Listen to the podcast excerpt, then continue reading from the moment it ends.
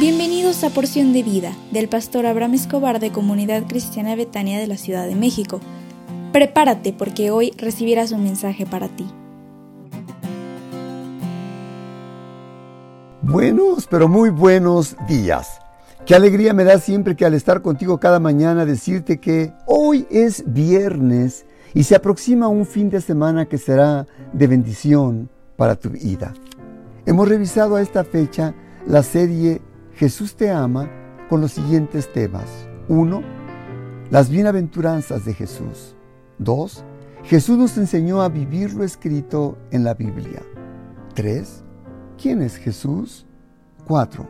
¿Cómo describe a Jesús Marcos? 5. El mensaje de Jesús contra la ansiedad. 6. Las buenas noticias de Jesús.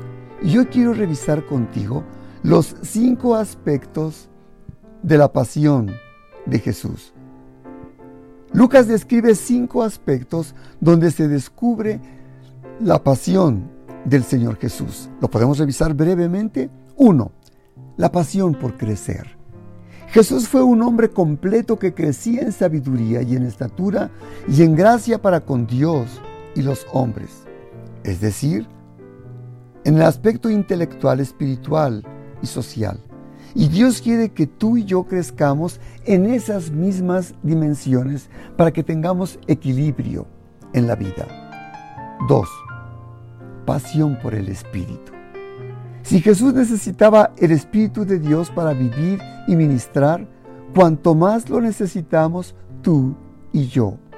Jesús dijo que Dios es el buen Padre que da el Espíritu a aquellos que se lo piden para ayudarles y guiarles y animarles y llenarles de su amor, de su poder, de su gracia, de su sabiduría.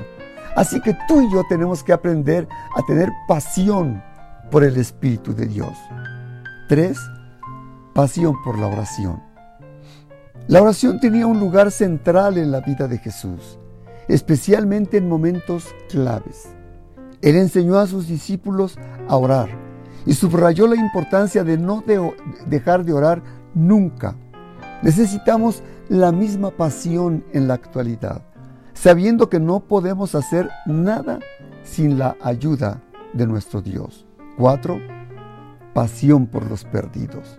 Mientras los fariseos perdían el tiempo con los encontrados, Jesús vino a buscar y a salvar lo que se había perdido, porque encontrar a los perdidos produce un gran gozo, dijo el Señor Jesús en la parábola de la oveja perdida, la moneda y el hijo pródigo.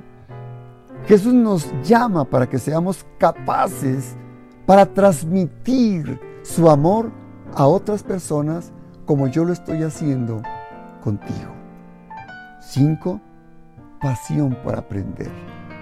Lucas escribió su evangelio para que Teófilo y todos supiéramos la verdad de las cosas, para que entendiendo los principios de Dios podamos descubrir cuánto Él nos ama y cómo envió a su Hijo Jesucristo para morir por tus pecados y mis pecados y llenarnos de una nueva vida para que nosotros aprendamos a poder conocer y transmitir este mensaje de amor, de paz y de bendición.